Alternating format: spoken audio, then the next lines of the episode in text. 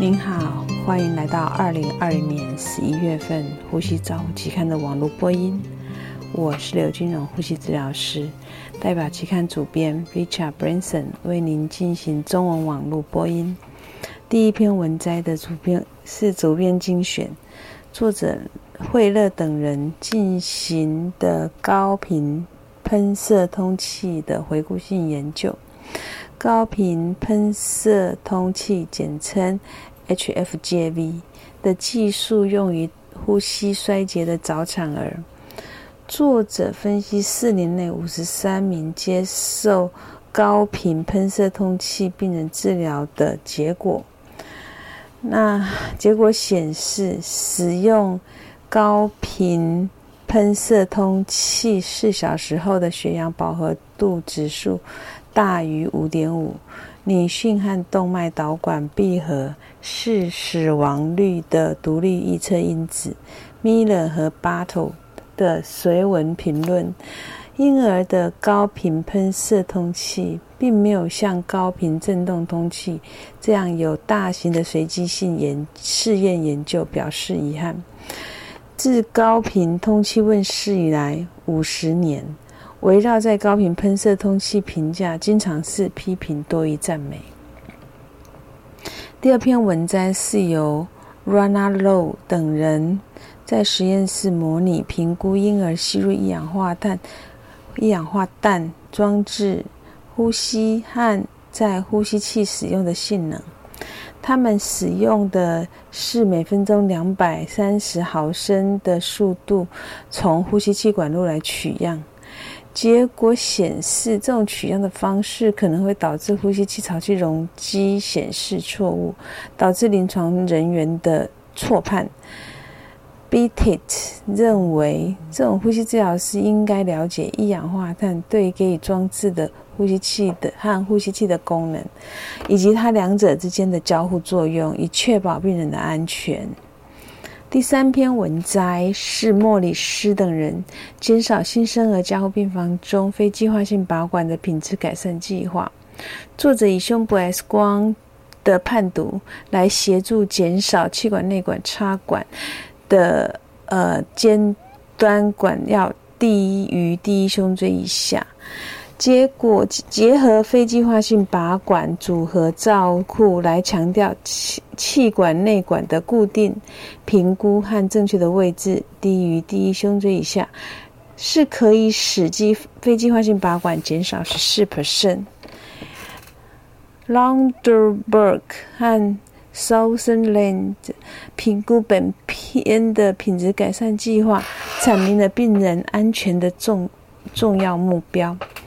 第四篇文章是由刘等人评估一次性使用软性支气管镜，经由操作人员在做完检查后进行的调查。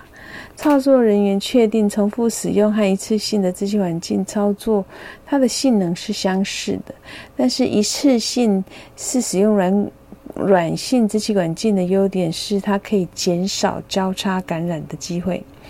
第五篇文章是由因因凯。等人评估开腹手术后病人腹部并发症的发生率，他们发现传统的肺部并发症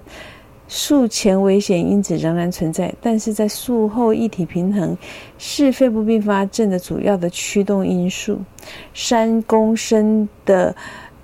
多出来的液体平液体量与肺部的并发症有关。第六篇文摘是由 Marquis 等人评估球心室肌肉失养症病人和正常人在姿势对于咳嗽尖峰流量和肌电图启动的影响。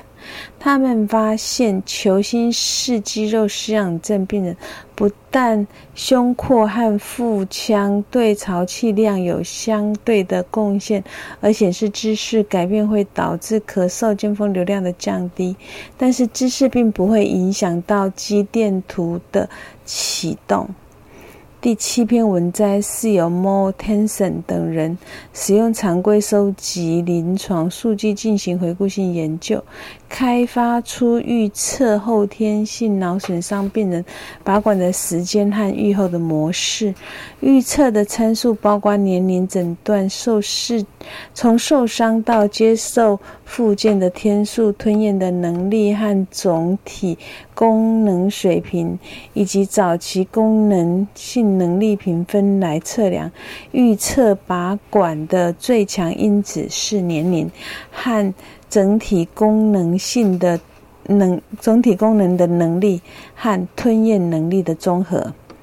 第八篇文摘是由吴等人设计呼吸式坡法研究的质量保证和品质控制的指南。他们比较 QA 和 QC 的比值，对于操作人员进行初步培训后，设计出检查表。和进行他们培训后的审核，实施检查后，对于波式法是波式法变高艺术变异高高变异性的系数被认为是不可接受的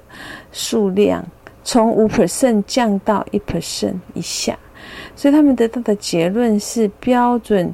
操作程序培训计划、QA/QC 检查和测定审查是可以提高波士研究的品质。第六篇、第九篇文章是由萨瓦尼等人评估休息时低血氧 COPD 退伍军人长期氧气疗法的成效。作者回顾、审核、分析美国退伍军人管理局医疗机构将近五百名的病人，结果显示，受试者有三分之二接受连续氧气治疗，十 percent 需要夜间使用，六 percent 会因为运动产生低血氧而需要接受氧气治疗。在四代研究中，有九十九 percent 的病人符合 Medicare。在家使用氧气的标准，三个月后不再需要使用氧气。第十篇文摘是由 Strickland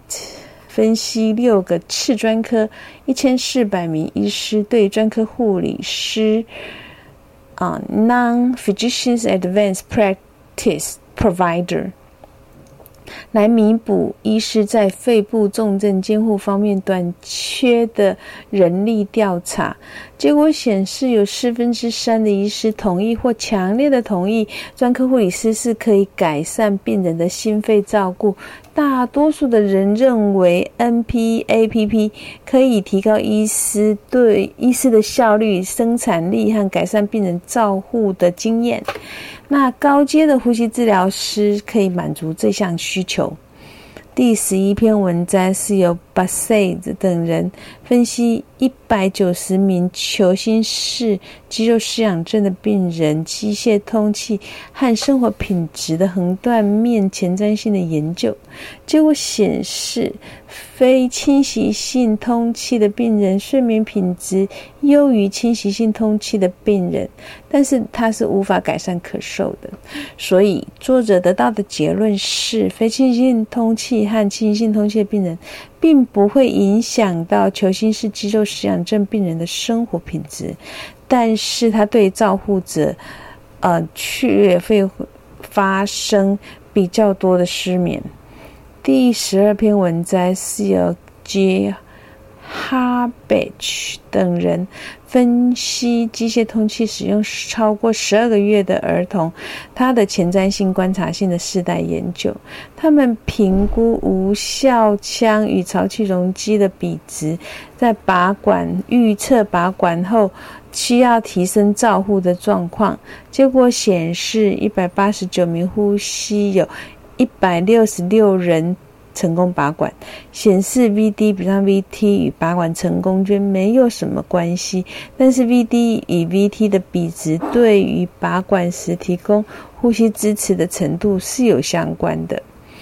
第十三篇文章是由王等人对于胸心胸外科手术病人高流量鼻导管与常规氧气进行系统性回顾，他们建议高流量鼻导管可以减少。呼吸支持和再插管力，并可能减少加护病房住院的时间。